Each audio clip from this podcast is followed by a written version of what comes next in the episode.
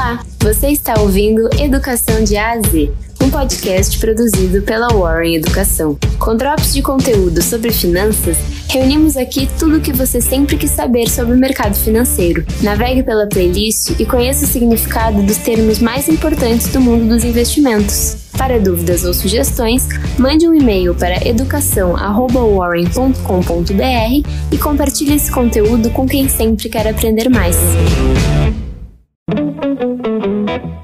Olá, eu sou a Natália e você vai ouvir agora mais um episódio do podcast Educação de A a Z, um conteúdo produzido pela Warren Educação.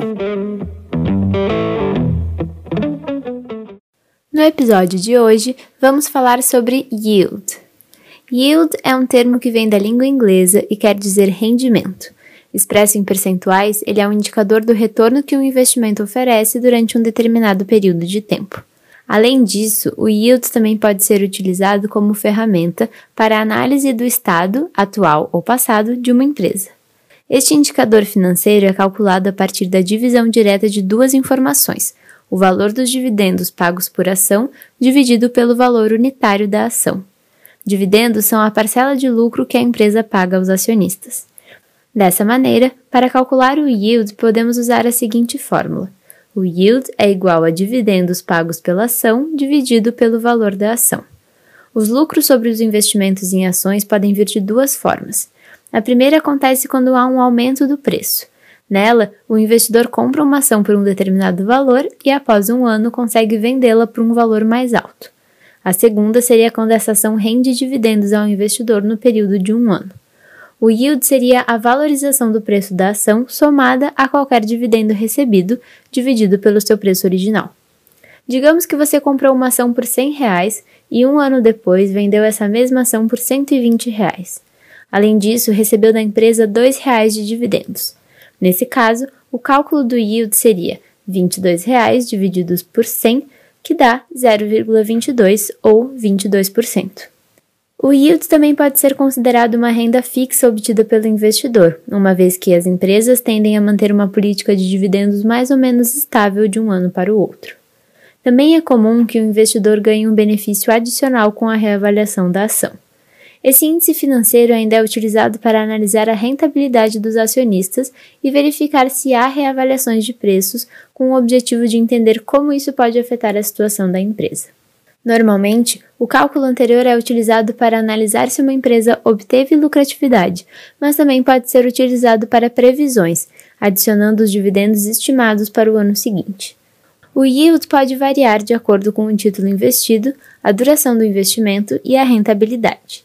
Dentre os principais tipos de yield, podemos destacar yield on cost, também chamado de rendimento no custo, o current yield, ou rendimento anual, e o yield to maturity, o rendimento até o vencimento.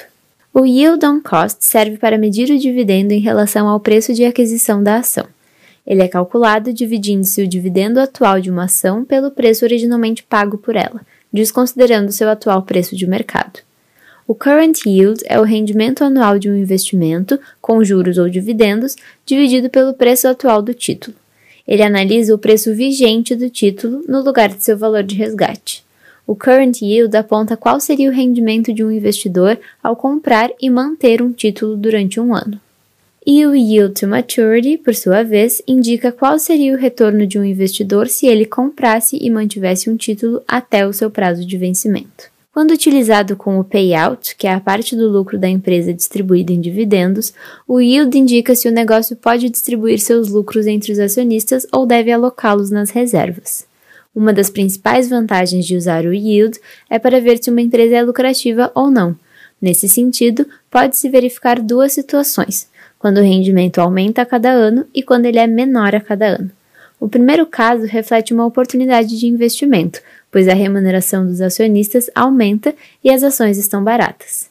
No segundo caso, é importante lembrar que os dividendos para os acionistas diminuem com o tempo e o preço das ações fica cada vez mais caro. Assim, embora possam parecer dados negativos, a empresa pode estar em expansão e necessitando de recursos para crescer. Como é possível perceber, o yield pode ser utilizado de várias maneiras para analisar uma empresa e entender quais as melhores estratégias para colocar em prática. Esse foi mais um episódio de Educação de A a Z, um podcast produzido pela Warren Educação. A locução e a produção são de Jéssica Mazola e Natália Inquim, e a edição de som e trilha sonora são de Cássio Augusto Ramos. Gostou? Siga nos acompanhando e compartilhe esse conteúdo com quem sempre quer aprender mais. Até a próxima!